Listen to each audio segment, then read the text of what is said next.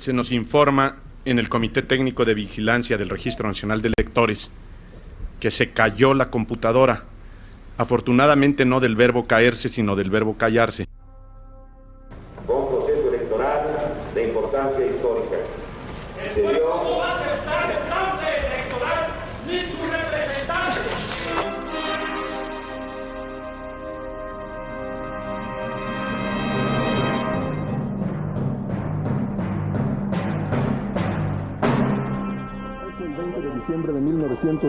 1994, los mexicanos sufrimos el trauma de una catástrofe económica inesperada y repentina.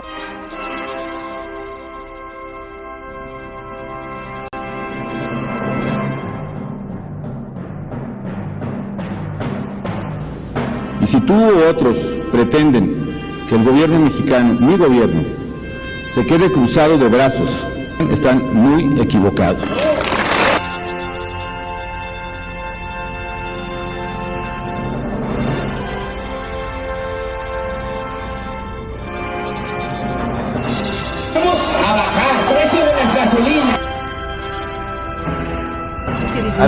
Tumbar un árbol? Ni un solo árbol, Fernando.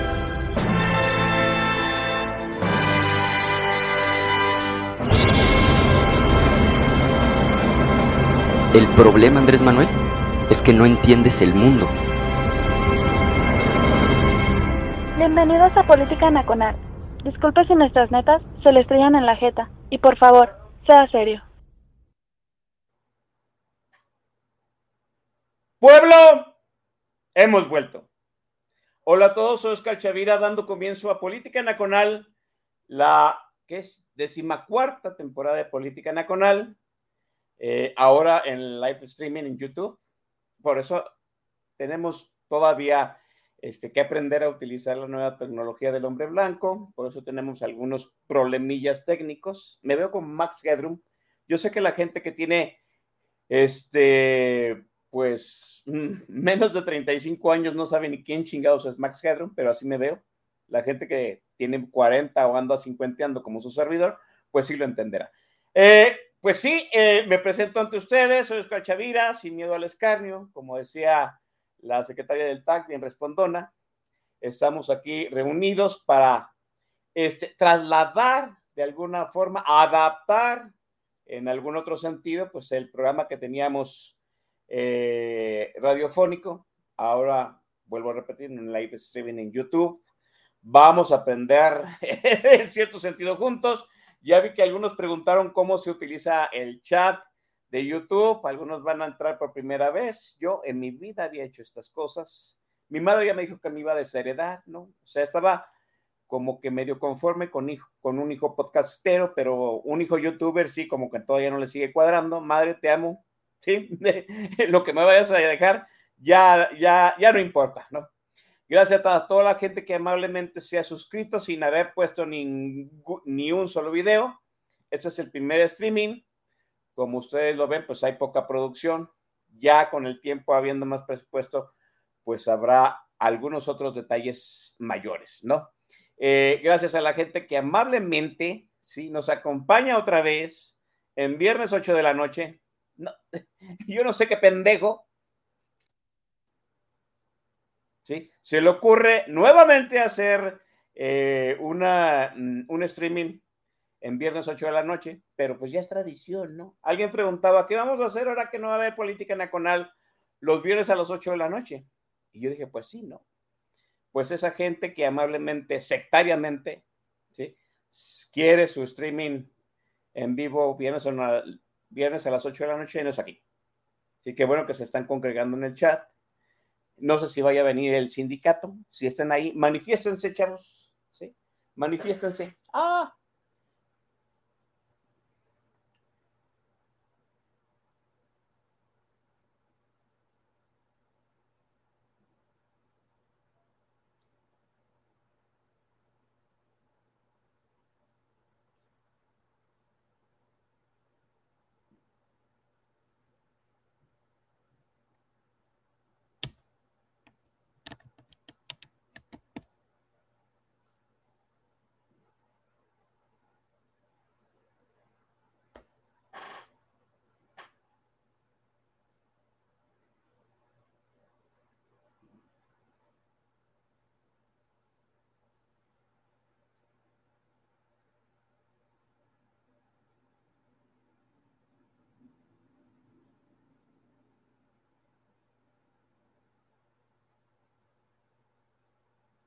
Sencillamente no se pudo.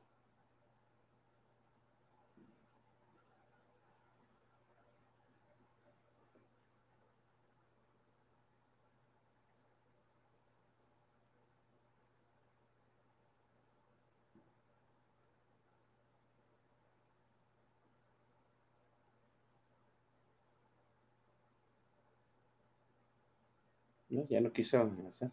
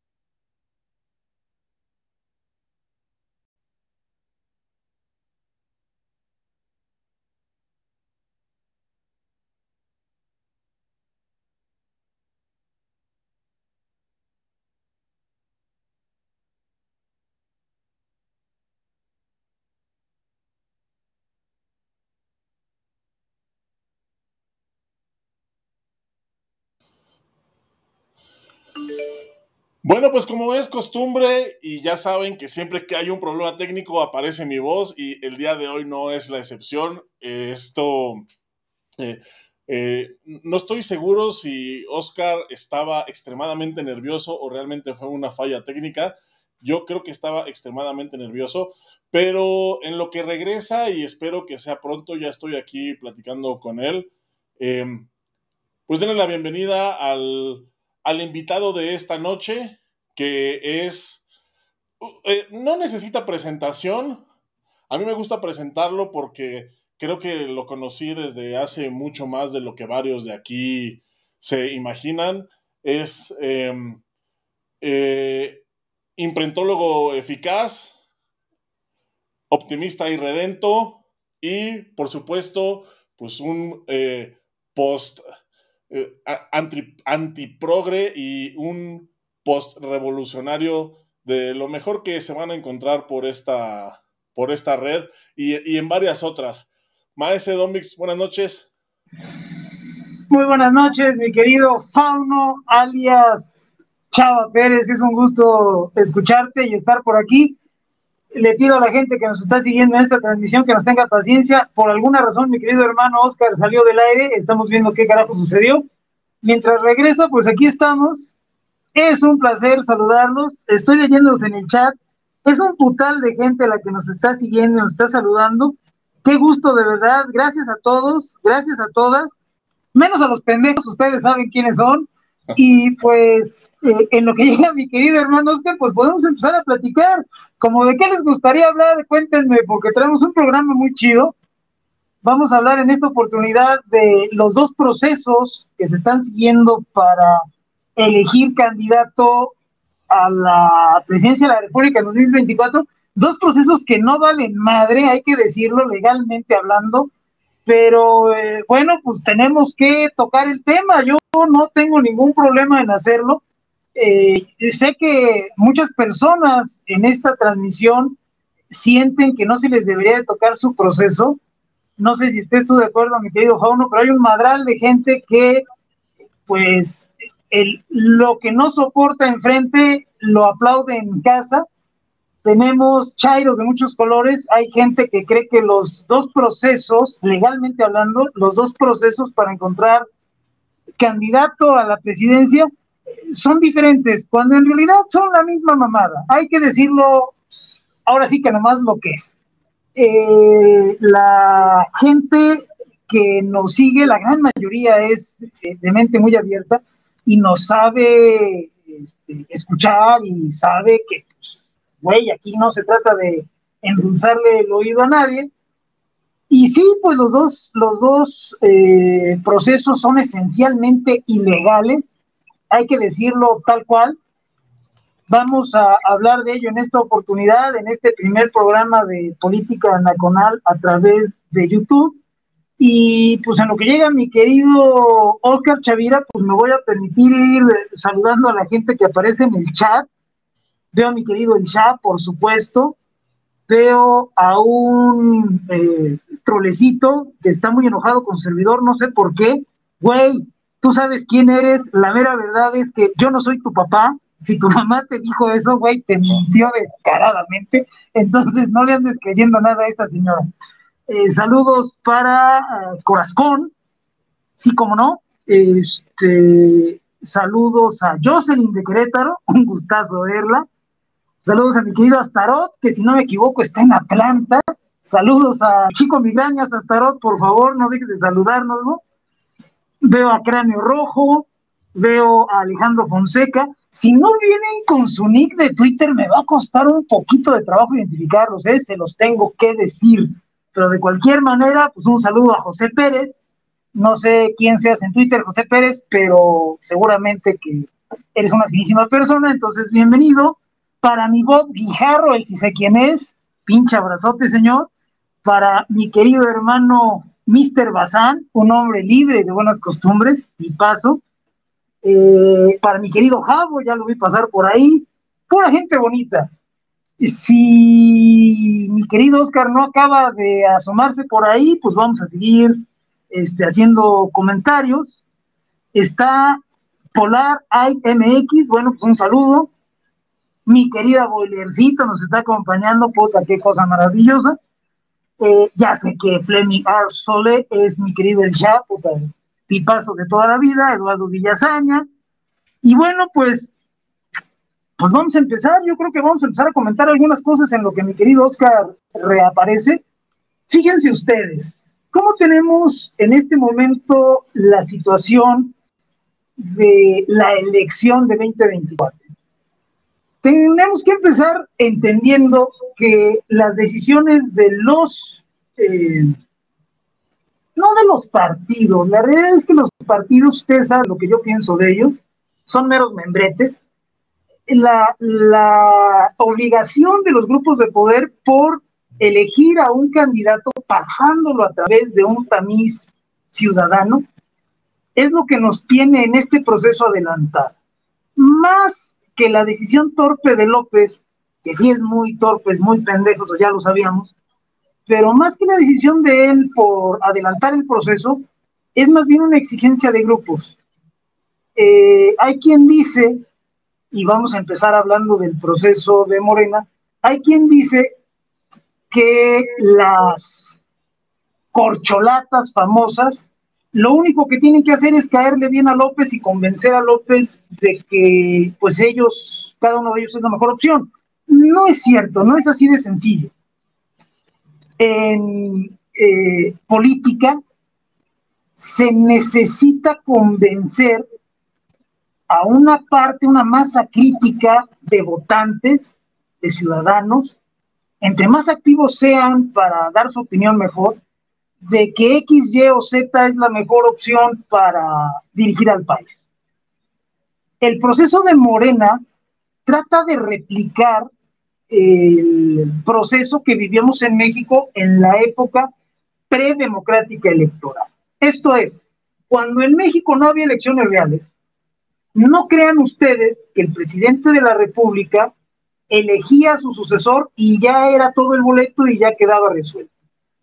En aquella época, el presidente de la República tenía que hacer un intenso cabildeo, tenía que ir con los grupos de poder para ver por dónde soplaba el viento y ver de entre sus preferencias cuál encajaba mejor en el momento político del país.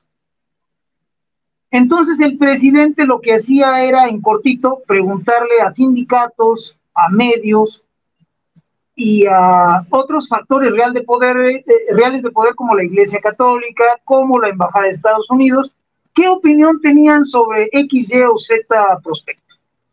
Cuando el presidente terminaba de hacer ese cabildeo, pues sopesaba los pros y los contras de cada uno. Y empezaba otro cabildeo para ver, ahora sí, señores, me parece que es fulano, estoy entendiendo después de haber platicado con todos ustedes que es fulano, y vamos a ungirlo como el candidato del partido para que vaya y se placee y vaya por aquí por allá y hacer algo que parecía una campaña que después se coronaba con una elección que ya sabíamos que iba a ganar el TRI. Bueno, eso está sucediendo exactamente hoy en el proceso de Morena. El régimen necesita cabildear, necesita preguntarle a los grupos que están debajo de ese muégano culero que es Morena, a quién, a quién le den mejores patitas de gallo. Y al mismo tiempo, porque México ya es una democracia electoral, al mismo tiempo tiene que placear a esas opciones para ver qué tanto impacto van a tener en la masa votante. Entonces, cuando alguien les diga a ustedes que todo lo que necesita el candidato de Morena es caerle bien a López, les está mintiendo, no está entendiendo las cosas. Lo que va a suceder en Morena es, es una réplica, una mala réplica, una réplica baratísima, pirata, para decirlo francamente, culera, de lo que sucedía en México antes de 1994. Pues. Entonces, bueno, pues eso es lo primero que tendríamos que entender me parece que ya está mi querido hermano Oscar, entonces pues te cedo los micrófonos, mi querido hermano, para darle macizo. No, este, una disculpa, pero pues estamos empezando aquí a usar tecnología y pues hubo que resetear todo este, toda esta chimistrata. Creo que nos pasó la primera vez eh, eh, también cuando empezamos a hacer este, pues puro audio, tuvimos que reiniciar. Pero sí, hay que entrar al tema. Vamos hablando acerca de los dos procesos de decisión que se están tomando en este país en este momento y que están de alguna manera pues abarcando toda la comentocracia política. Dice usted, Maese, que el presidente tenía de alguna que otra forma, pues sí, eh, a, em, consultar a las bases de la revolución acerca de eh, los candidatos previos, yo preguntaría en ese sentido, después de la introducción que ha dado, este, ¿todavía es válido esa situación de este, preguntarle a las bases si los candidatos que están son los idóneos?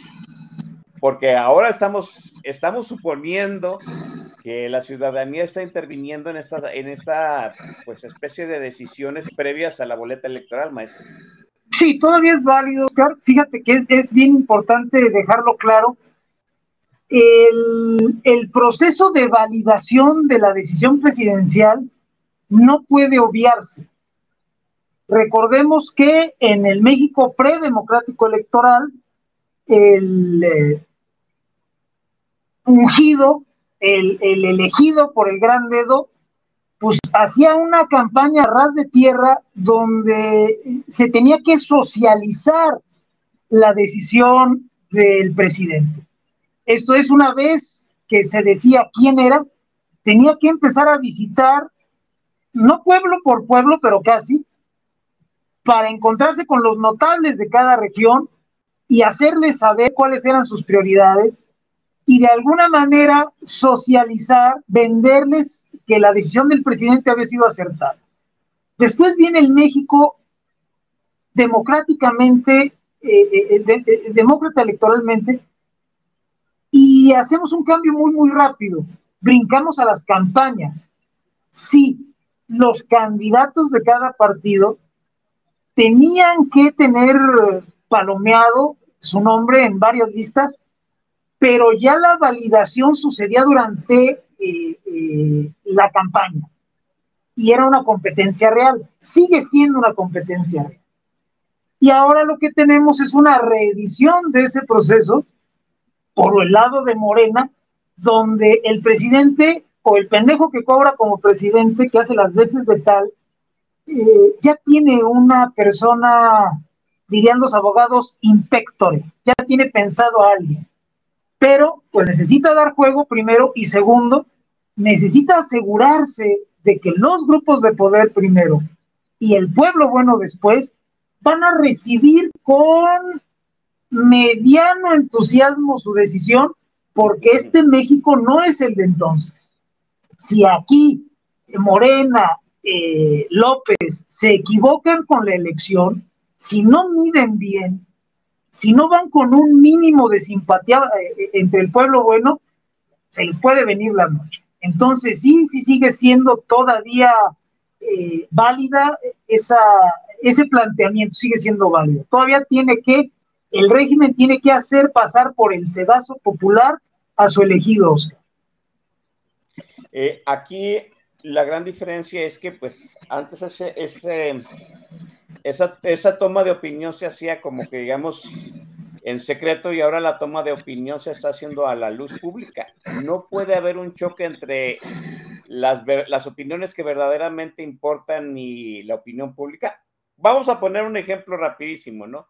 Las voces que verdaderamente importan pueden decir que es Claudia Sheinbaum y la voz del pueblo, a cómo van las tendencias, pues diga, no, pues saben que el bueno es Marcelo.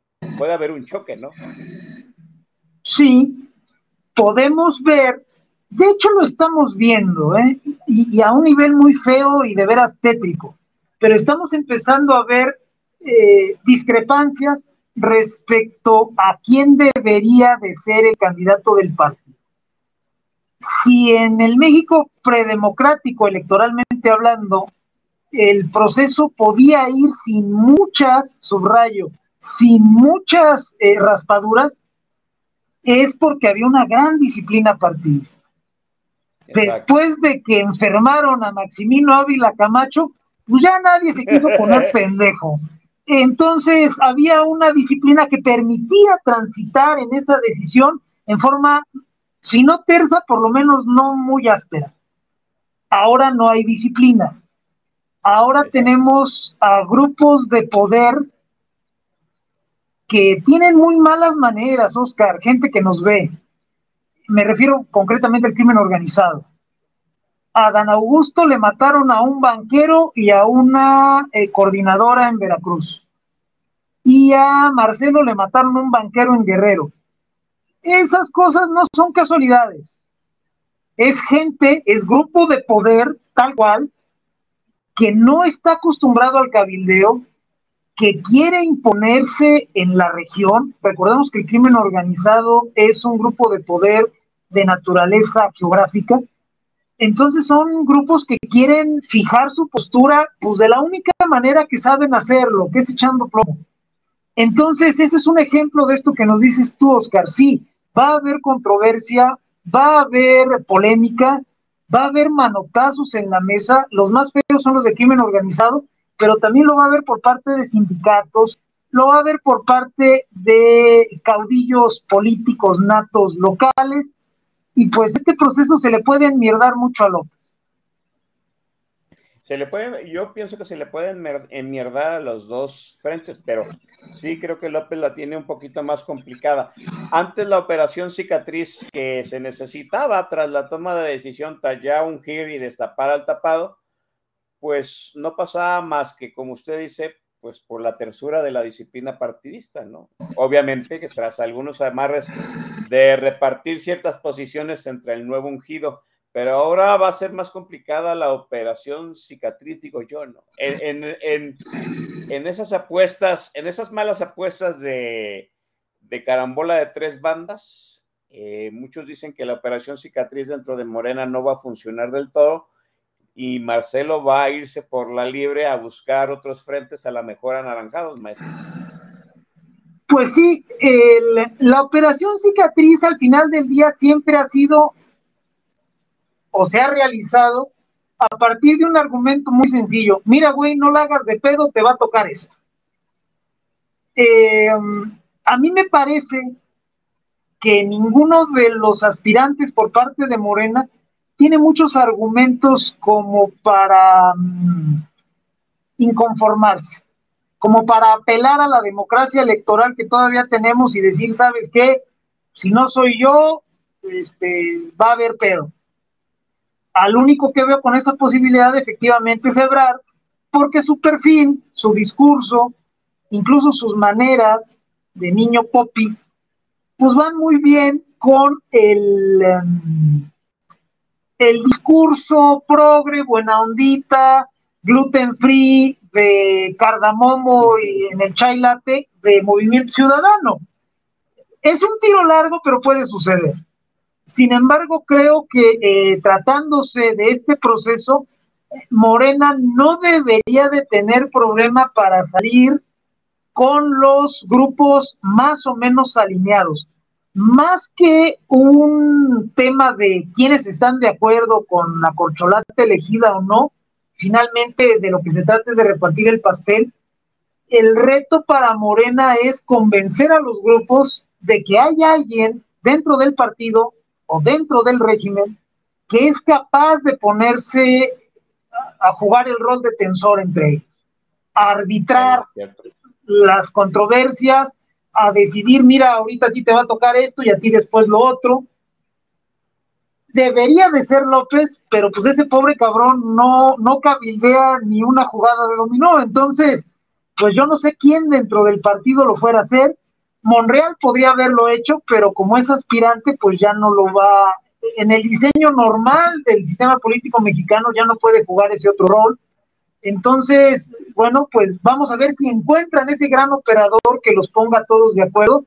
Insisto, no debería de ser un gran, gran, gran reto. Yo no veo una fuerza centrífuga apoderándose de Morena. Sí veo por ahí un tiro largo, pero posible, en que Marcelo Ebrard aterrice el Movimiento Ciudadano y pues este la historia va a estar muy culera porque si Marcelo se va al Movimiento Ciudadano, puede haber una cantidad relevante de mexicanos, no muy brillantes, que crean que vale la pena votar por ese güey y por Movimiento Ciudadano. Si votar por Marcelo eh, ya es un error, votar por Movimiento Ciudadano es otro error, y votar por ambos, pues no mamemos, ya es, son ganas de cagarla. Entonces, sí es una posibilidad, pero no, no le concedo muchas, este, no me parece que sea la primera opción de Marcelo.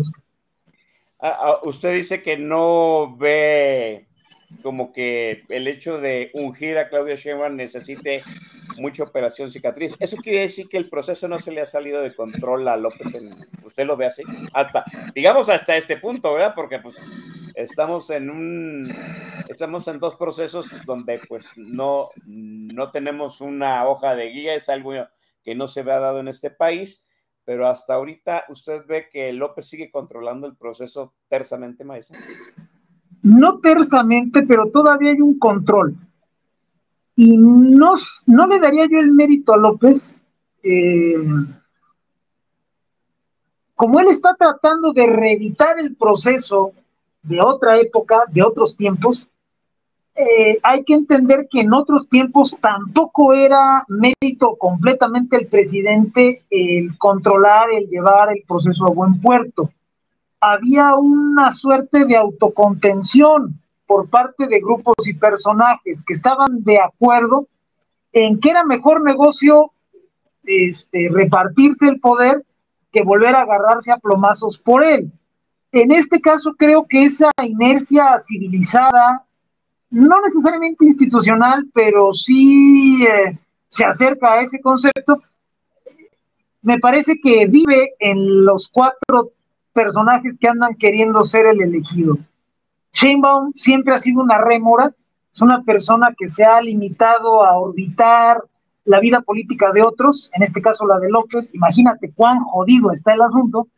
En Monreal es un tipo sumamente institucional, pues es PRI 100% puro y duro, Marcelo no es pendejo y sabe que debería de, jugar con las reglas. Y el que también es un priista más rústico, pero priista a final de cuentas, pues es el señor Adán Augusto, ¿no? Patán Augusto, que es un tipo que tampoco debería de tener problema en entender la, la situación. Él, mejor que nadie, y lo dice su dilatada carrera política, sabe que más vale estar de acuerdo medianamente o mediocremente con quienes reparten el pastel que empezar a pelearse a lo güey. Eh, entonces sí, a mí me parece que López es una persona limitada, pero al final del día le está alcanzando el cargo y sobre todo la inercia de quienes han ido a querer compartir eh, el siguiente sexenio por obedecer ciertas reglas como para mantener el proceso en sus cauces. La, la unidad en el proceso de Morena no se va a ver amenazada desde arriba. Allá arriba todos tienen claro qué les conviene. La unidad del proceso de Morena se va a ver amenazada desde abajo. Esto es en el ambiente local. Esto es entre grupos regionales. Y ahí estamos hablando, pues obviamente, de caudillos, estamos hablando del crimen organizado, estamos hablando de sindicatos que tienen a su mayoría de afiliados en alguna región, como podría ser un sindicato minero, por ejemplo, o el sindicato de maestros, la muy poco civilizada CENTE, la coordinadora, no es gente muy sofisticada, entonces eh, por ahí puede haber presiones, puede haber dinámicas que terminen por exigirle a Morena cosas que no pueda cumplir. El proceso que están queriendo replicar estos bueyes era muy barroco, era muy complicado. El proceso de validar la decisión de, el gran poder del presidente y de sus eh, interlocutores más poderosos era un proceso de veras de relojería suiza.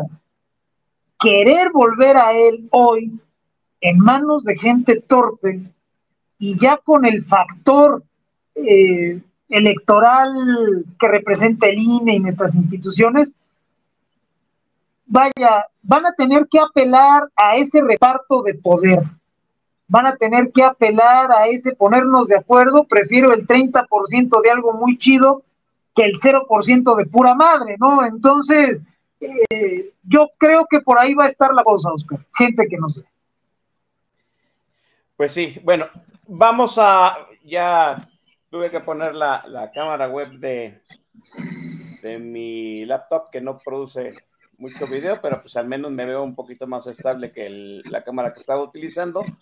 Este, pues pasemos ahora a lo verdaderamente importante que no podíamos quitar del nuevo formato de programa, que es la música, pero ahora vamos a hacer unos pequeños cambios Sí, generalmente después de la música hacíamos una mención de la gente que está aquí, quizá hagamos algunas menciones, pero ustedes van a tener la, oportunidad de mencionarse en el momento de la música. Miren, vamos a poner aquí, sí, este, que se pueda ver el chat.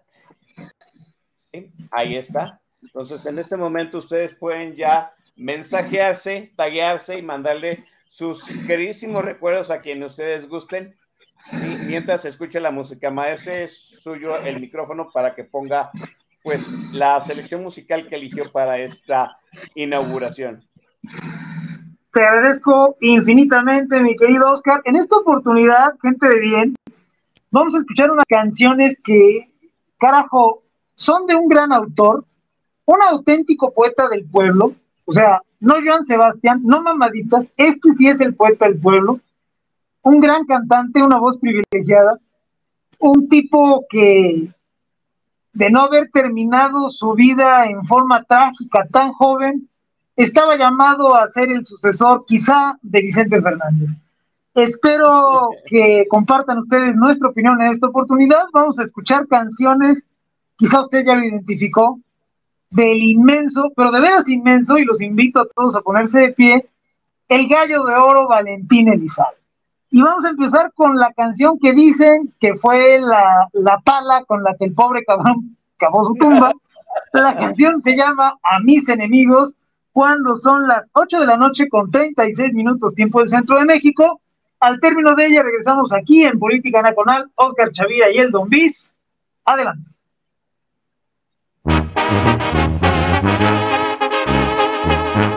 Y esta va para toda la bola envidiosos de que se murieron los quemados.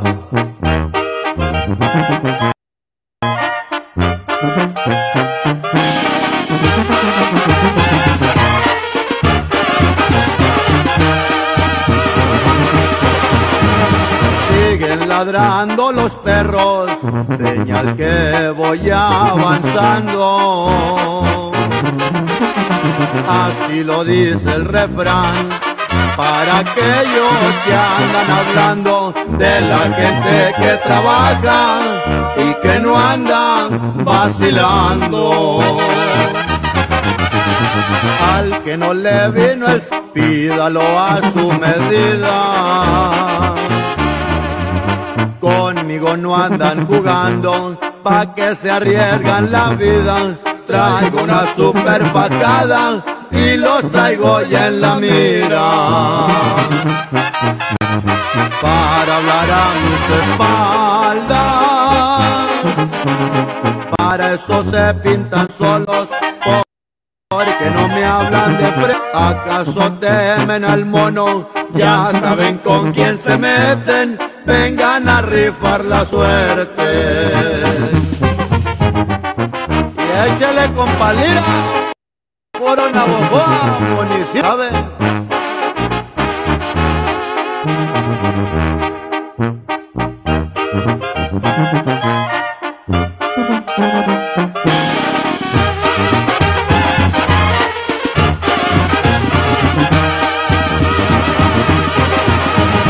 A mí nadie me dio nada, todo lo que tengo es mío.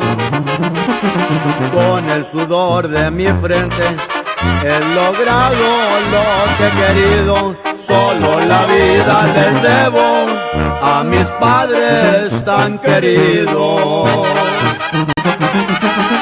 Navojoa como te quiero, Guasave tierra querida. Siempre que me ando paseando, los extraño sin medida. Luego llego de pasada a visitar mi familia. Sigan chillando culebras, las quitaré del camino. Y a los que en verdad me aprecian, aquí tienen a un amigo. Ya les canté este corrido a todos mis enemigos.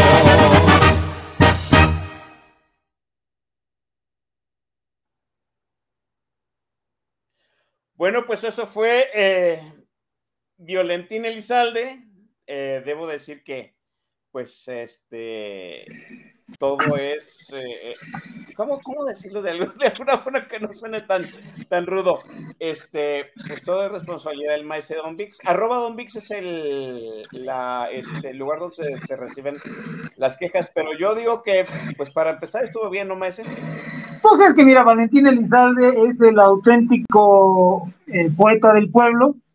Sí, que, que, nadie piense que estamos locos, es mame decir que es un gran cantante. La realidad, la realidad es que la voz parecía que salía de sus nalgas, pero finalmente era un concepto que funcionaba. O sea, eh, el tipo pues tenía ese aspecto muy, eh, ¿cómo llamarlo? Muy amigable con el usuario era un güey con el que sentías que te podías ir a echar unos tragos y no iba a haber pedo. Entonces, este, pues eso alcanzaba a compensar la falta absoluta de, de cualidades eh, vocales.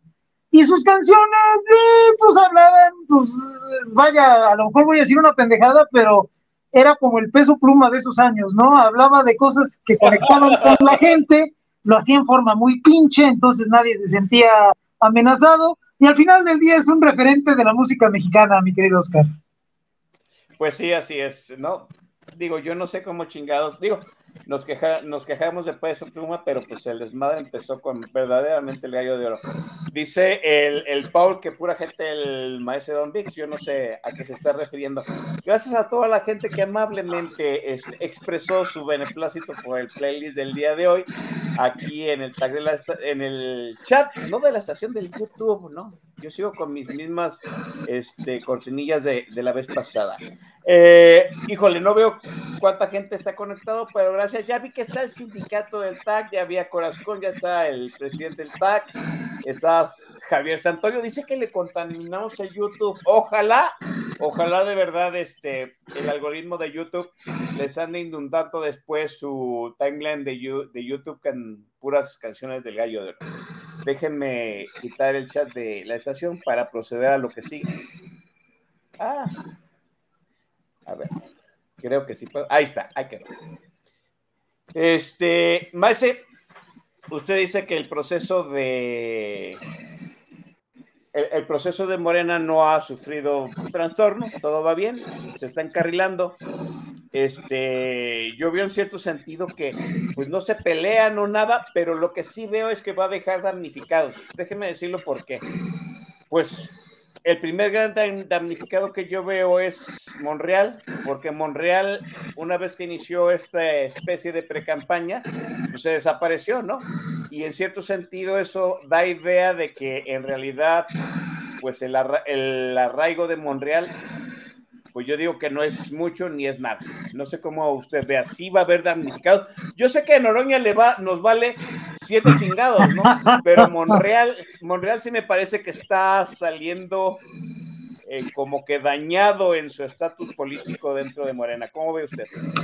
Pues sí, tristemente Monreal es una persona que tiene las cualidades para operar, pero pues no más allá y él ha insistido en figurar como, como aspirante cuando claramente al interior de los grupos lo valoran o quizá lo valoraban mucho más como un operador confiable, como un poder este, de cañería, ¿no? De plomeros. Yo no sé si finalmente va a quedar damnificado, porque es de los pocos tipos que hasta donde yo me quedé, tenía interlocución con prácticamente todos. Y cuando digo todos es obviamente más allá de membretes. Es una persona a la que la inmensa mayoría le toma la llamada. Alguien así difícilmente queda damnificado. ¿Cuál sería posibilidad real de que Monreal quedara damnificado si se emperra en ser él? Que no creo que tenga muchos argumentos para emperrarse en serlo. Eh, tiene muchos defectos menos el de ser pendejo, entonces él ya debería de tener bien calibrado su alcance. A mí me parece que anda en esto para que cuando venga el famoso reparto del pastel, cuando digan, miren, pues a ti tampoco te va a tocar, cabrón, pero te va a tocar esto, o siga vigente desde el legislativo con mucho, pero mucho poder, o en un movimiento de esos extraños que ya estamos viendo suceder, termine aterrizando como candidato a la Ciudad de México, a la jefatura de gobierno. Yo creo que él está apostando a eso, a figurar, a estar presente. Finalmente, todos los que están metidos en ese proceso es lo que buscan. Sí, la nominación presidencial. Y si esa no llega, porque ya prácticamente está decidida, entonces lo que aspiran ellos es a mostrar músculo político, músculo ciudadano y poder sentarse a la mesa y decir, mira, me mencionan, me conocen, me aprecian, tómamelo en cuenta para la hora del reparto. Yo creo que eh, eh, más allá de esa posibilidad donde él se emperra y se pelea con todos y dice que a huevo quiere ser él, no creo que terminara damnificado, Oscar. Creo que no, ¿eh? ¿Usted cree entonces que la candidatura de Claudia Sheinbaum va viento en popa? Aunque, perdón maestre, pocas veces hemos visto una candidata con tantas falencias, tantas falencias. O sea, hasta Cuauhtémoc Blanco tenía carisma este, siendo candidato a gobernador. ¿Cómo ve usted a la Sheinbaum? Pues claramente eh, un saco de tesontle puesto al sol tiene más carisma que Claudia Sheinbaum. Vaya, ella no, en cuanto a grupos, ella no necesita convencerlos de ser más que una persona más o menos dócil. Y ella, pues, claramente lo es. Fíjate qué tétrico. López ha venido a mostrarle a los grupos de poder cuán benéfico es tener a un pinche nadie en la silla del águila. Pueden hacer lo que les venga en gana y tienen a su perra que sale a decir, a explicar, a defender. Chusma, chusma. ¿Me explico? Entonces esos grupos en estos cinco años se han malacostumbrado terriblemente, de tal suerte que necesitan a alguien que sí tenga cierta capacidad de gestión de operación, pero es más valioso que sea dócil. Y Sheinbaum claramente lo es. Entonces, en cuanto a los grupos, Sheinbaum me parece que pasa sin tocar baranda. Ahora está el tema del el pueblo bueno. Si la eh, masa crítica de votantes que el régimen puede movilizar vía transferencias directas, vía estructura, les permite creer que Sheinbaum puede tener suficientes votos, una base de votos razonable, la falta de carisma de Claudia no va a pesar tanto. La apuesta del régimen, pues sí, es pasar por el sedazo ciudadano a su elegido, pero tampoco es que necesite un candidatazo. ¿eh? Eh, Claudia claramente no, vaya, yo le veo menos carisma que a Cedillo, por ejemplo. Es decir, un putal, Oscar. Sí, sí. Pero el, la maquinaria, que es a lo que apostó el gobierno con Cedillo en aquella época, y es a lo que debería de apostar ahora, si es que queda Sheinbaum, pues va por esa, ¿eh? Ojo, que Patán Augusto tampoco tiene un gran carisma y Monreal tampoco, ¿eh? eh si tratamos, fíjate nada más cuán jodido está el régimen, si se trata de elegir al más carismático, es Marcelo Ebrard, cabrón, por vida suya, no mames. es cierto. Entonces, bueno, yo no creo que sea un problema. Híjole. Todavía me acuerdo de las falencias del doctor Cedillo, pues que compensó, ¿no? Se transformó siendo presidente de la República. Yo no veo cómo Claudia Sheinbaum, después de habernos otorgado esta regencia con tantos problemas, pues se va a convertir en una buena presidenta, pero pues al fin y al cabo es la que me representa una, continuidad para, para el presidente, ¿no? Hablemos del otro lado de, de, como dicen, de los vecinos de enfrente, ¿no? ¿Cómo, ve usted el proceso de, del Frente por México, Maestro? No sé, empezó con muchos problemas, eh, mucha gente se quejó de que no había reglas claras, de que estaban improvisando, un, comité que en cierto sentido intelectual les iba a estar revisando que el proceso fuera legal, imparcial, renunció. Luego, pues, la situación de la página web para levantar las, las inscripciones de los ciudadanos y las firmas, que en un principio tuvo muchos problemas pero parece que ya se, está encarrilando en este primer proceso porque, el proceso del frente es un poquito más largo y más complicado, porque en el frente se supone que una vez que establecidos los cuatro candidatos, los candidatos que ya pasen las 150 mil firmas, pues va a haber un frente a frente de ideas, pero los quiero ver. Primero hay que pasar las 150 mil. ¿Cómo ve el proceso del frente hasta este momento, maestro? Bueno, a mí me parece que el proceso del frente, que es tan ilegal como el proceso de Morena, así es. Tiene mejor aspecto pensando en el México de hoy. Si el proceso de Morena busca reeditar aquel modelo barroco del México predemocrático, el modelo del frente busca aprovechar la democracia electoral. Apuestan a cosas diferentes apuestan a mecanismos diferentes.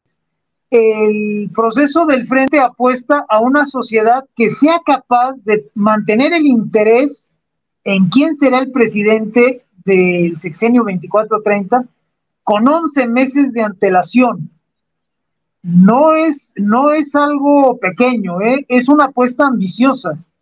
En este país, donde generalmente todo es, este, pues, ay, como se pueda, güey, agarre el pedo, es México, güey, no podemos construir Finlandia, apostar a tener la acción de una masa crítica durante 11 meses, pues está cabrón.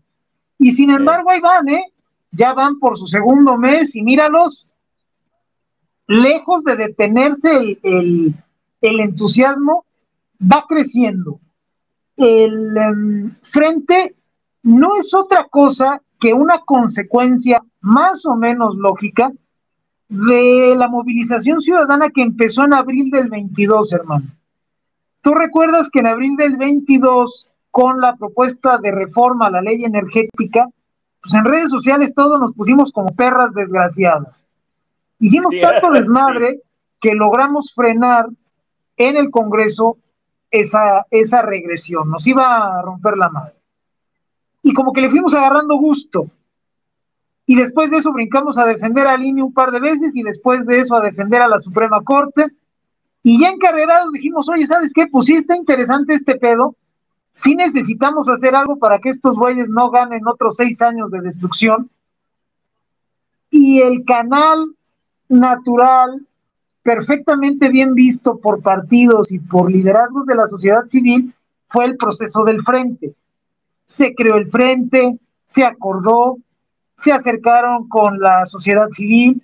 Entonces, sí es un proceso que, igualmente ilegal que el de Morena, pero apuesta a cosas más sensatas para este momento. Es una apuesta mejor. No es tan barroco, sí es largo, es muy largo y con muchas etapas, pero es lineal. No, no es churrigueresco, no es de que voy a ver y voy a tratar de interpretar y voy a... No, no, no, no, no. Es un proceso largo pero lineal que apela a una sociedad civil más o menos involucrada yo le veo mejores eh, horizontes al proceso del frente que al de Morena. Morena, si logra la unidad, pues va a ser a través de pues, una forma muy rústica, de un reparto del pastel. Y el proceso del frente puede apelar a otras cosas un poco menos jodidas. Puede apelar a un reparto, sí, de poder, pero en, en más dimensiones que la rapiña. Entonces, si se tratara de decir, oye, güey, ¿a ti cuál proceso te gusta más? Pues claramente es el del frente. Pero también si me preguntaras, oye, y además de gustarte más, ¿cuál es el proceso al que le ves mejor horizonte? Pues claramente es el del frente. Hay, otro punto central, ¿no? A mí me ha gustado mucho que en lo que respecta al frente, los cabecillas de los partidos han dejado de figurar. Creo que figuraron en el momento que debieron de hacerlo.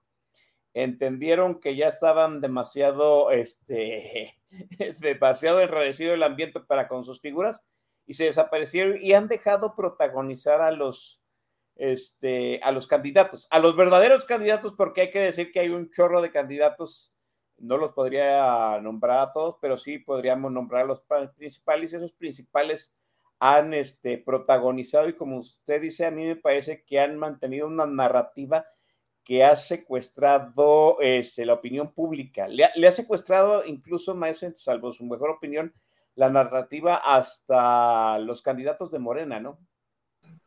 Claramente. Los candidatos de Morena ya no figuran, ¿eh? De hecho, nunca figuraron mucho. Si con cargos casi nos valían madre todos ellos, imagínate sin cargo. Claramente la apuesta de ellos es, pues en vivo, en el templete, insisto, en el viejo modelo, ¿no? Pueblear y ahí hacer amarres con los locales y ver quién le puede arrimar más fuerzas vivas. Ciertamente el procedimiento, el proceso del frente le ha robado la atención a el proceso de Morena, a sus candidatos y también a López. El interés compuesto entre todos los candidatos mediáticos del proceso del frente, pues tiene casi cooptada la discusión pública. Eso es muy bueno para los que no queremos eh, que Morena tenga otros seis años. Eso es una muy buena noticia. Una menos buena noticia es que la candidata, la precandidata, la figura más visible por el lado del frente sea Misochi Galvez de Oro. Eh, yo sé que puedo herir susceptibilidades entre la audiencia, pero pues se los tengo que decir, me vale madre. Xochitl Galvez es un perfil muy menor. Xochitl Galvez era idónea para la Ciudad de México, con todo respeto, como dice el otro pendejo, para los chilangos, pero Xochitl Galvez iba perfecta para la Ciudad de México. Garnachera, este, desenfadada, horizontes pequeñitos, lo que nos ha mostrado en estos días de atención mediática. Eh, para mí es un mal síntoma, dentro de lo bueno que es el proceso del frente, es un mal síntoma que el perfil que tenga más resonancia sea ella, porque los dos procesos están dirigidos a segmentos sociales diferentes. El del Frente Amplio, que apuesta a una sociedad que mantenga el interés durante 11 meses en un tema que no es muy común, en el tema cívico, pues claramente está apostando a la clase media, a la persona que lee columnas de opinión, a la persona que es capaz de dedicarle unos minutos al día a discutir estos temas, que tiene el chat de WhatsApp y se atreve a preguntar, a opinar, a decir. Si la apuesta del frente es la clase media, y si es efectivamente la clase media quien está reaccionando al discurso de Xochitl con tanto entusiasmo, hay que decirlo pues muy claramente, estamos jodidos. Si la mejor apuesta contra López es alguien que se parece tanto en las formas, si la campaña que más eh, entusiasmo genera por el lado del Frente Amplio es una campaña garnachera, dicharachera, simplona, que además discursivamente depende de López, a mí me parece que la señal es muy mala, Oscar. Afortunadamente, el proceso del frente no se queda en redes sociales y no se queda nada más en popularidad. Vendrán encuestas, vendrá una votación con la gente que nos hemos inscrito en el padrón, vendrán debates, a mí por eso me parece que es más valioso este proceso que el de la tienda de enfrente, porque puede subsanar falencias como la que estamos viendo ahorita en torno a Xochitl. Yo no sé si al final del día ella va a ser nuestra candidata, y lo digo, lo digo así, nuestra candidata, porque si no es por el frente, yo no voy a votar.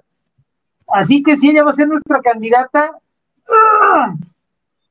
Yo espero que algo cambie de aquí para entonces, Oscar, gente que nos escuche, porque si no, sí va a estar medio de. Ah, ahora, también eso, eh, también eso evidencia una falencia del resto de los candidatos, ¿no? O sea, perdón, lo voy a volver a repetir. ¿Cuántas campañas tiene que hacer Santiago Krill para que la gente se dé cuenta de que es un mal candidato? Y el señor no aprende. La verdad, no aprende. O sea, Santiago Krill se ha pasado los últimos 30 años siendo el mismo candidato. Ahora muchos dirán, pues es que eso es auténtico. No, no es auténtico, es un, como usted, le voy a romper la referencia Maestro Don Bix, pues es otro insecto en ámbar, este, Santiago Krill. Es, es un candidato que no evoluciona para un electorado al cual pues ya no representa, vamos, no me representa a mí, Santiago Krill menos va a andar representando al electorado choncho que tiene 20, 30 años, ¿no? Este, yo creo que es momento de mandar a la siguiente rola para que la gente este, se despierte, se levante, eh, mire al cielo, a la lontananza maestra y se regocije con la voz del gallo de oro. Me parece formidable, mi querido Oscar Chavira. Este, vamos con, aquí tengo la lista. Ah, no, bueno, otro clasicazo. Se van a zurrar. La canción que va a sonar del Lizalde en este momento es una cosa maravillosa. Seguramente la conocen, fuera máscaras, menos la mía. Vamos a aceptarlo como es. Todos nos sabemos esta pinche canción. La canción se llama ¿Cómo me duele? Cuando son las nueve de la noche con un minuto tiempo del centro de México al término de ella regresamos aquí en Política Nacional, Oscar Chavira y el. Ándale,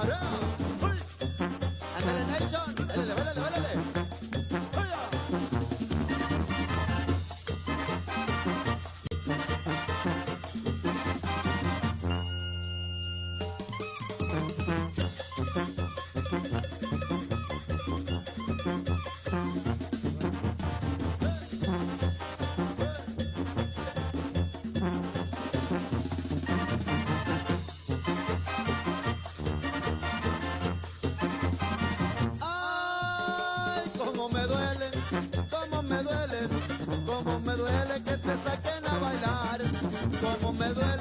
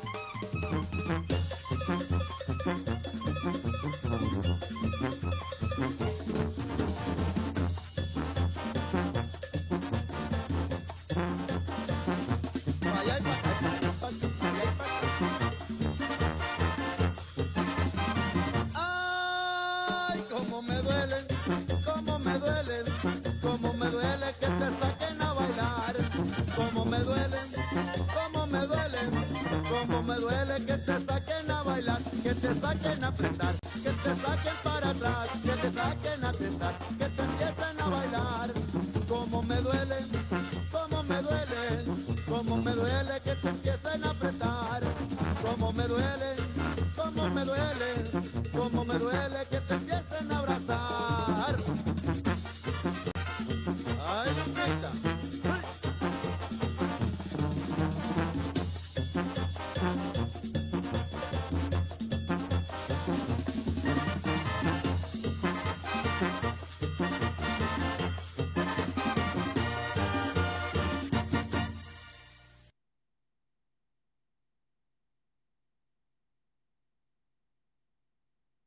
Dice Ale Davo, dice que yo esa canción la bailó como 20 veces en una noche. Cierto, no es eh, jaladora, es, eh, es, es, es una cosa muy rítmica, debo decir. Este, Maicedon Vix, este, creo que esta ha sido una selección más ace- acertada del gallo de oro. No, bueno, claramente estamos rodeados de gente que es conocedora. No falta el que agarra pose, no mames, güey. ¿Y ese güey dónde cantaba? No mamemos. El Vale Elizalde amenizó las pedas como del 99% de la gente que nos está escuchando. entonces y, y- y nuestra audiencia es ciertamente muy, este, muy honesta. Leo los comentarios en el chat y, y veo que gustó, ciertamente. Veo por ahí buenos comentarios. eh, carajo, qué eh, gusto me da que estemos coincidiendo, al menos en que la canción, las canciones de Valentín Elizalde son muy buenas. Este, ¿qué les puedo decir? A mí me conmueve encontrar hermanos de cofradía cuando se trata de buena música. Bueno, a mí a Oscar, porque también Oscar mama a Valentín Elizalde. Mm, mm, bueno, digamos que lo tolero, porque en algún momento un amigo me dijo, después de haber escuchado el Elizalde, y vendrán cosas peores, y sí, sí vinieron cosas peores, maese. Este, mucha gente estaba apostando que iba a poner Selena o a Gallego Bastieri, maese, que por cierto, maese, Gallego Bastieri ya empezó su gira. ¿Usted tiene boletos para la gira, maese? Yo sí, perdón, debo decirlo, yo tengo mi boletazo. Yo me la pelé durísimo. Eh, la única fecha que abrieron acá en Querétaro, pues, ¿qué te cuento, cabrón? Ni siquiera me fui a formar a la fila virtual. Un buen amigo, aquí en Querétaro hay un, hay un call center de Santander, que es el banco que tuvo la preventa. Entonces, pues viva México, cabrón. Oye, güey, no habrá manera, pues ¿cuántos necesitas? Pues nomás cuatro. Pues no digas mamadas. Bueno, güey, dos. Ah, déjame ver. Pues pura madre. Y, hay quien me dice, oye, güey, ¿por qué no te lanzas a Ciudad de México? Pues no mamemos. Oscar, tú sabes que yo pago por no ir a esa madre. Entonces, si no abren más fechas en Querétaro, se me hace que ya me la pelé durísimo. Sí, no. Eh, eh, déjenme decirle una, Déjenme decirles una, una realidad que el maestro Don Vix y yo hemos ocultado por bastante tiempo, ahora que estamos festejando tres años de andar haciendo esta chingadera juntos, ¿no? Pues hemos recibido a lo largo de estos tres años varias veces visita para que vayamos a hacer el show en la Ciudad de México, pues el maestro Don y, eh, y yo allá en vivo, y pagamos por no ir a la Ciudad de México. Gracias, ¿no? este, maestro, ahora déjeme, déjeme, decir, déjeme decirle una cosa. Usted dice, yo creo que con mucha verdad, que el proceso del frente, pues en ese momento es más bien de popularidad porque hay que juntar 150 mil firmas para ver si hay apoyo popular. Yo sé que pedirle al mexicano average, al votante average, pues que pondere ahorita las propuestas, no. El, yo creo que lo bueno, déjeme decirlo de alguna forma, lo bueno parte de lo bueno que tiene pues el, huracán de Doña Chochil pues, es que jala reflector, una, dos, ha entusiasmado a la gente, dos, y ya prometimos así, prometimos, ¿no? Que vamos a ser pragmáticos en, en determinado momento, y pues el pragmatismo es pragmatismo, ya lo juramos por, por Madonna, ¿no? Y viene el siguiente proceso que es ponderar lo que están presentando los dos candidatos, ¿no? Supongo yo que deben de presentar un proyecto de nación, algo ya más concreto, algo para la gente pensando, pensante, algo que nos diga qué es lo que van, qué soluciones proponen para el país. No lo tiene Morena y puede ser, pues, el distintivo entre las dos narrativas y entre los dos procesos, ¿no me Sí, va a ser un diferenciador claro si legalmente no hay diferencia y si actualmente, gracias a ese, a ese jalón mediático que representa mi querida senadora Galvez, no hay una gran diferencia, si lo ves desde fuera, híjole, Dios me perdone, pero si le quitas los colores y traes a alguien que no conozca a los personajes de la política mexicana, quien vea la precampaña de Xochitl bien puede pensar que es la sucesora de López. Así es. Entonces, ahorita no hay un gran diferenciador. El gran diferenciador va a ser ese, confrontar ideas. Eh, una de las grandes ventajas de diseño que tiene el proceso del frente ante el proceso de Morena es que van a tener total libertad de empezar a decir las cosas como son. Eh, hay una civilidad que coloca a todos en un espacio de intercambio más o menos seguro, en donde van a poder expresar, van a poder confrontar ideas, y ahí es donde realmente se va a ver la diferencia entre los dos procesos. Eh, debemos de entender que el proceso del Frente Amplio sí busca identificar a quien será candidato en el 2024, pero es un proceso que está buscando un gobierno, no un presidente. Las declinaciones de José Ángel Gurría, y todos nos ponemos de pie, y de Ildefonso Guajardo, que han, se han movido a, a puestos, por así decirlo, técnicos de talacha, para preparar un plan de gobierno del frente, nos deja ver, eh, eh, vaya, que aquí se está buscando un gobierno. Por eso es que debemos de insistir en que las pre-campañas de este lado incluyan ideas.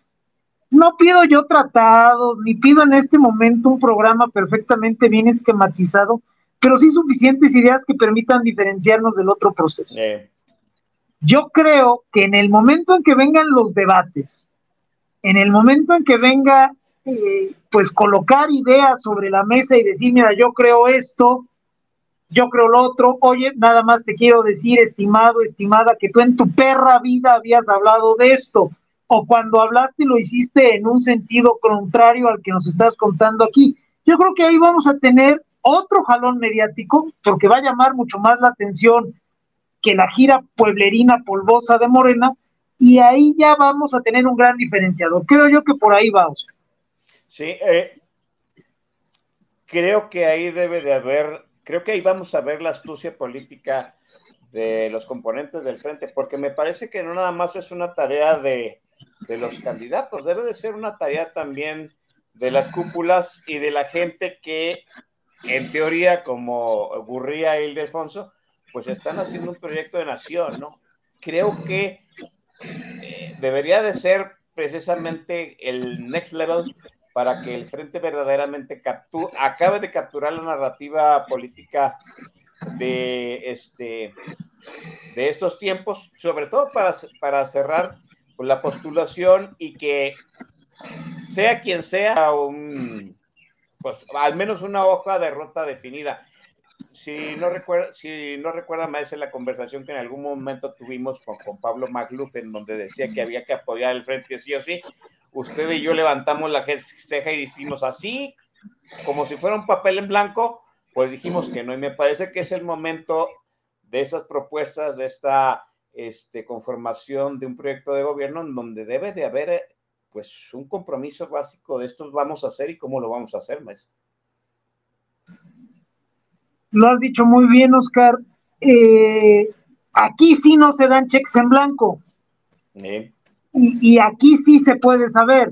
Entonces, quien espere que la parte medular de la clase media en México otorgue la, la firma, el aval en forma crítica, y que diga, ¿sabes qué? Si es cierto, ahorita lo que importa es esto ya luego vemos, se equivoca.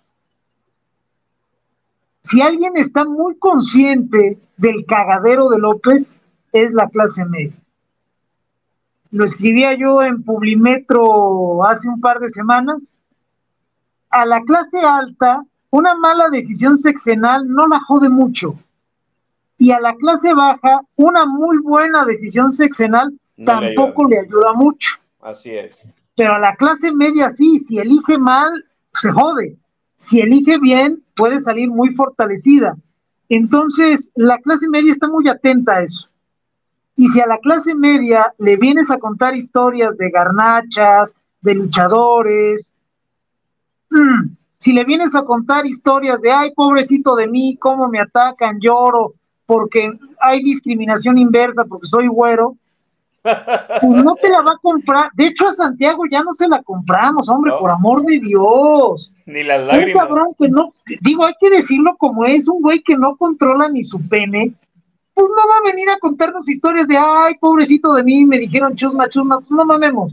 Entonces, esa, esa famosa eh, expresión de ahorita hay que sacar a Morena y luego construimos Finlandia es, es un muy mal principio y si el frente en algún momento cayera en la tentación de creer que es verdad, de darla por buena, de darla por válida, se va a llevar una sorpresa muy fea. Entonces sí, pues hay que aprovechar este espacio, Oscar, gente que nos ve, para dejarlo muy claro. No le apuesten a eso ni los precandidatos, ni los partidos, ni los organismos o los liderazgos de la sociedad civil, porque cuando llegue el PREP, el día de la elección, si apuestan a eso, mm, mm, nos vamos a dar un tiro en el pie. Creo que es, creo que es bueno tener entusiasmo. Qué bueno que se ha secuestrado la narrativa, pero sería muy mediocre y muy pendejo de parte de, nosotros como ciudadanos, pues conformarnos con nada, nada más con eso, ¿no? El hecho de, ah, ya expresé mi voto y ahora quiero que sea Churchill o la que sea, pues me parece que es muy poco. Eh, hay que comprometer en una hoja de ruta básica este, a los candidatos, a los, a los partidos, y a mí me parece que en, ese, que en esa ganancia de tener una hoja de ruta ya bien escrita y definida, se puede diferenciar del, vamos, es como un ganar-ganar, se puede también marcar una diferencia para con el régimen, porque a lo que se ve, Maese, o sea, si Sheinbaum va a ser la candidata, pues Sheinbaum no va a criticar nada, ya lo dijo, ¿no? En, esa, en esa este, entrevista ruda que le hicieron, ella dijo, pues es que no voy a criticar nada. Sí voy a decir que pues falta tiempo para hacer más cosas, pero hasta ahorita pues, no van a escuchar críticas. A mí me parece que eso ya marcó definitivamente un punto donde puede haber un gran diferencial y se puede de alguna forma incentivar, quizá no al voto duro morenista, pero sí a la gente que, pues ese voto voluble que no está con Morena y pues tampoco está con el frente en este momento, Este punto es importante, Oscar. La base del Frente Amplio si pensamos en, el país votando, es el PAN. El PRI, su gran fortaleza históricamente era la estructura, pero Morena le ha drenado estructura. Entonces el PRI ya no es la planadora y en algunas regiones ya ni siquiera existe estructuralmente. Eh, entonces la apuesta del frente, la apuesta partidista del frente, pensando en México, en la nación, es el PAN. E históricamente el PAN no tiene voto duro. El PAN, cuando ha ganado, cuando ha tenido sus grandes triunfos, es porque conecta al puro centavo con ese, ese sector votante que tú comentas, que no está comprometido, que de ninguna manera puedes darlo por hecho. Sí, el diferenciador va a ser la crítica. Ya sabemos que en Morena, pues tenemos cuatro, cinco, seis, no sé cuántos son los candidatos, los precandidatos de Morena. Creo que son seis, ¿no? Michelle Oro, que no sirve para ni madre, Patán Augusto, Monreal, este, Marcelo, que tampoco sirve para mucho, el niño verde, bueno, el niño verde, el esposo de Anaí, y Noroña. Noroña, y creo que son todos. Bueno, ninguno de esos pendejos va a criticar al compañero Andrés Manuel. Nadie. Marcelo, por ejemplo, intentó, hay que darle mérito, se, rompieron la cabecita, intentó este, presentar algo como propuesta eh, y que era una crítica velada a la fallida estrategia de seguridad de López. Tristemente para Marcelo lo que presentó fue una mamada. La idea no era mala, más que la ejecutó con el rabo. Exacto, sí. O sea, puta para el perro. Y cuando llegaron a apretarlo, y que él pudo aprovechar ese momento como para diferenciarse, para criticar, pues le salió lo castrado. Entonces guardó silencio. Cuando se le dijo que por qué no había implementado algo así este gobierno, se hizo bien pendejo. Ese es el camino de todos los precandidatos de Morena. Cuando los aprietes en la campaña, no van a poder recurrir al viejo axioma López Portillista que tú conoces muy bien, Oscar, de romper para estabilizar. Así es. El problema de origen con el proceso de Morena es que busca replicar aquel modelo, pero no tiene ni los ritos ni los canales como para poderlo ejercer el modelo priista de aquella época del México predemocrático tenía bien clarito el rito de que el nuevo presidente, cuando es candidato, tenía libertad para criticar al presidente. Había que inmolar en cierto sentido al viejo Tlatuani, así es. No, por supuesto. El viejo sol tenía que morir para que naciera un nuevo sol. Y ese era un valor entendido por todos. Este no es un tema de presidente, eh, se trata de que el sistema entienda que una crítica al presidente pues es necesaria para darle credibilidad al candidato oficial. No va a suceder aquí. En el pasado, hubo un candidato que pues, eh, no cumplía perfectamente con el requisito, Luis Echeverría, y por ahí le andaban dando un susto. Así es. Eh, insisto, no es un tema del presidente, es un tema de los grupos. Y me parece que hoy ni los grupos y obviamente el costal de pedos que cobra como presidente tampoco tiene la capacidad como para abrir el compás y decir, órale, yo me inmolo con tal de que esto siga adelante. Pues no va a suceder. Entonces, de las corcholatas no vamos a ver una sola palabra de crítica y eso les va a restar una enorme credibilidad, ojo, entre los segmentos que de cualquier manera tienen un poquito de idea política. O sea, Me parece que... Ah, perdón. Dime, dime, dime, adelante. No, iba, de, iba a decir que este, ahí es donde nosotros podemos, como ciudadanos que queremos un cambio, pues identificar al ciudadano que en cierto sentido pues está en duda, ¿no? yo siempre he dicho que a la hora que hay que hacer campaña, todos tenemos que hacer campaña, este, y, y digo campaña en cierto sentido con la gente que todavía está indecisa o cuyas filias políticas todavía no están tan definidas. ¿no? no irse a pelear con los sectarios de siempre que no van a cambiar ni aunque en ellos les venga la vida, ¿no? Este, me parece que sí, en el momento en que se haga este, esta diferenciación entre el frente y el proceso de Morena, va a ser muy interesante cómo interactúa el ciudadano. ¿Usted cómo ha visto a los ciudadanos con estos dos procesos más? Eh, sí, yo sí noto otra inercia muy diferente a, la transición sexenal que se venía dando pues antes de este año. No sé cómo lo siente usted. Mira, en redes sociales claramente están borrados los de Morena y los del frente, pues el 80% debe de estar cooptado por la senadora Gálvez 15% por de la Madrid y los demás se reparten el otro 5%, ¿no? El Gober Loyola, finísima persona, el ñoño de Krill y este, no recuerdo quién más, ¿no? Este, por ahí hay otros personajes. Beatriz Paredes, vaya. Ahora, a ras de calle, hay que decir que prácticamente, por lo menos en los entornos que yo me muevo, nadie figura. Nadie es nadie. La batalla en este momento parece ser en dos lugares. La plaza pública con acarreados para Morena y las redes sociales con la clase media que está interesada en este proceso con tanta antelación. Me parece que no hay otro ring, ¿eh?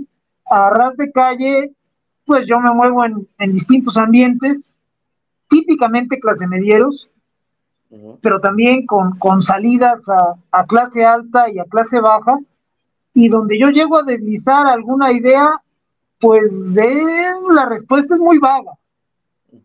A la gente le queda claro que por ahí este, el próximo año hay elecciones y que es el gobierno que da dádivas y que es la oposición, pues que trae otras ideas. Y no más, ¿eh?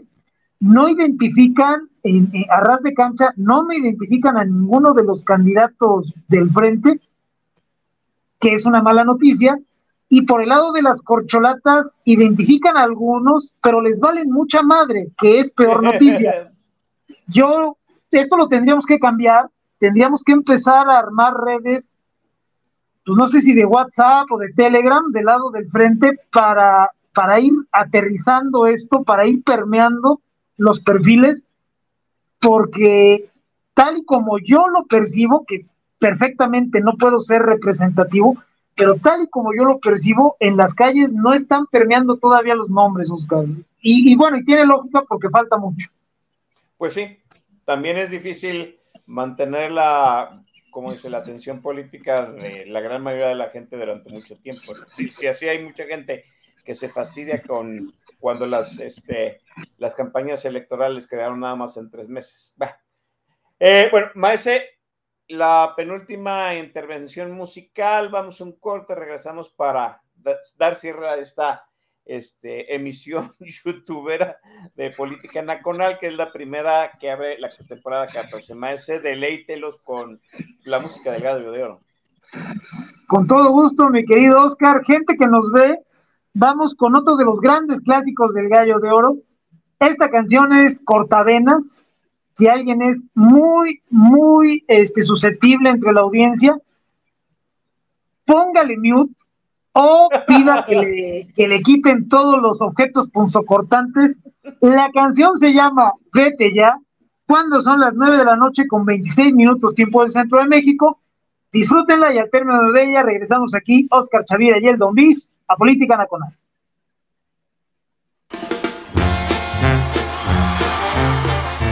Esto para toda esa gente presente, dice. ¡Eh!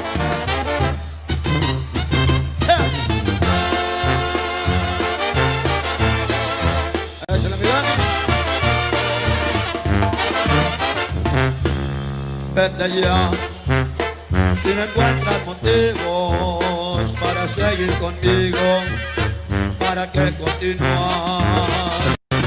Es mejor terminar como amigos, como enemigos.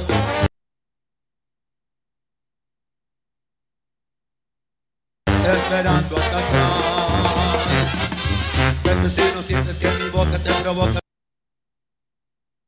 cuando rondan por tus labios. Necesito cuerpo, no se excita con la forma de caricia que en esta vida soportar una mentira. Una relación si no hay amor, vete ya.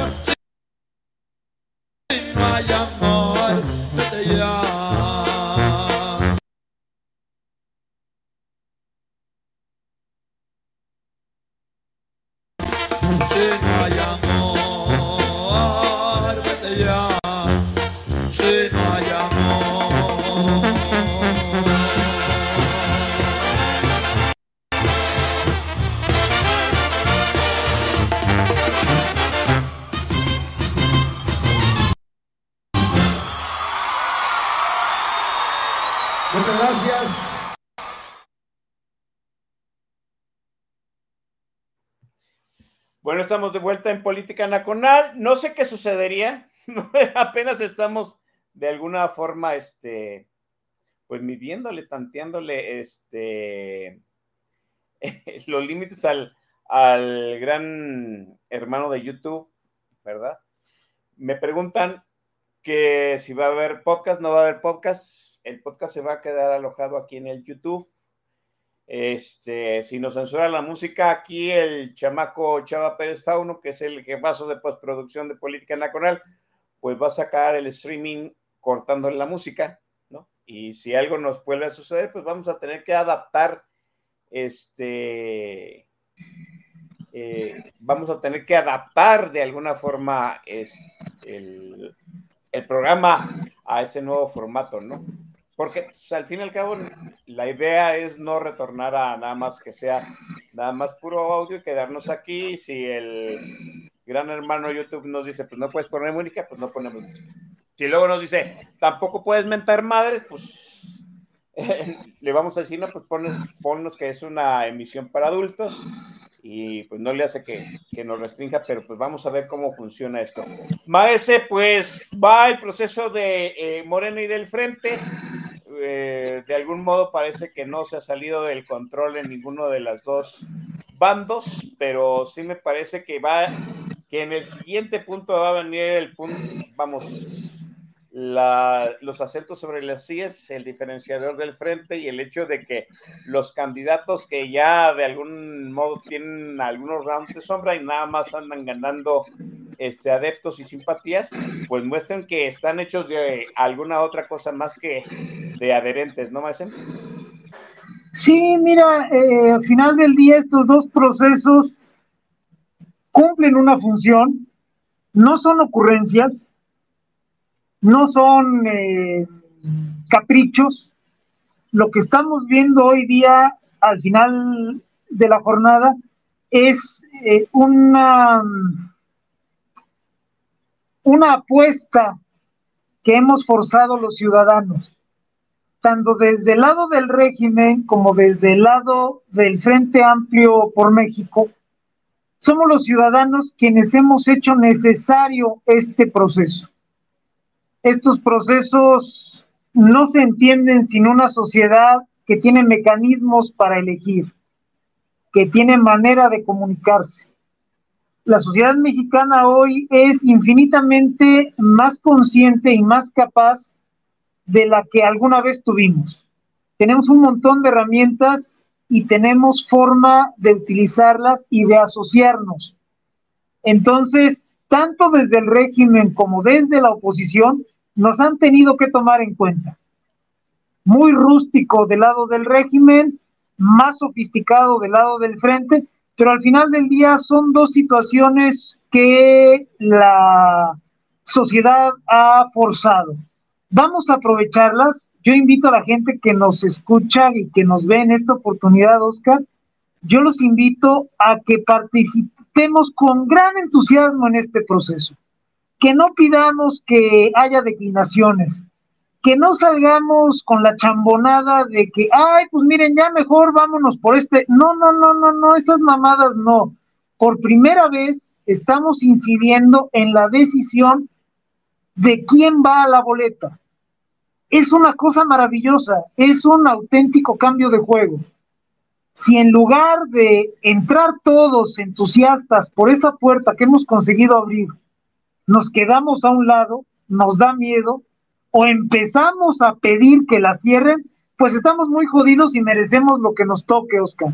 Yo espero que estos procesos, pues ambos nos dejen ese gran derivado. Yo, ciudadano, puedo diseñar la boleta, puedo incidir en qué aparece en ella y desde ahí empezar a ganar. El día que los mexicanos eh, participemos con mucho mayor entusiasmo en este proceso, vamos a poder garantizar que en la boleta aparezcan opciones de buenas a muy buenas. Y ya el que gane va a ser lo de menos. Vamos, a, vamos a tener un seguro contra pendejadas. Si seguimos siendo reacios a participar en ese diseño de la boleta, vamos a seguir teniendo boletas muy pinches, donde los resultados vayan de regulares a muy malos. Ojalá se entienda, Oscar, gente que nos ve, y pues vamos a darle macizo, yo encantado de participar en este proceso. Sí, me parece que es una cosa novedosa, estamos aprendiendo todos, es otra herramienta, por supuesto, que habrá que aquidatar, habrá que encontrarle eh, los modos, como nosotros estamos encontrándole los modos al YouTube, pero me parece que el proceso va, eh, viene la siguiente etapa, que es donde los candidatos deben demostrar algo más allá de meramente dominar las redes y veremos qué sucede. Aquí estaremos en Política Nacional los viernes 8 de la noche vía streaming. Eh, estamos aprendiendo, como usted ya lo, ya lo vio, quizá ya nos mandaron la instrucción de no poner música, vamos a ver cómo adaptamos el camino. Yo le agradezco, maestro Don Vix, haber estado, como ha estado desde hace tres años aquí conmigo en Política Nacional y nos estaremos escuchando. Gracias, maestro. Yo te agradezco a ti, Oscar, la invitación como todos los viernes. He disfrutado mucho esta, e, esta, esta nueva etapa, este inicio de esta nueva etapa. Agradezco a mi querido Chava Pérez Fauno. Puta Fauno, eres un chingón, cabrón. Gracias por acompañarnos. Y gracias a toda la gente que nos ha estado viendo y que nos estuvo avisando que se había suspendido el streaming por cuestiones de la música. Gracias a todos por venir. Obviamente agradezco más a la gente pensante. Este, yo no quisiera decir que a los pendejos no les agradezco, pues finalmente hacen bola. Y por ahí vi a un par. Pero la inmensa mayoría es gente maravillosa, e inteligente, que aporta. Y para mí es un privilegio que nos vengan a, a ver y a escuchar. Gracias todos, no se me desanimen, esto apenas comienza y créanme que los que nos oponemos a Morena estamos empezando muy bien. Gracias, Oscar, un abrazo. Un abrazo, Maese, nos estamos viendo la semana que entra aquí en Política Nacional, chamacos. Así, así, así. Cuídense.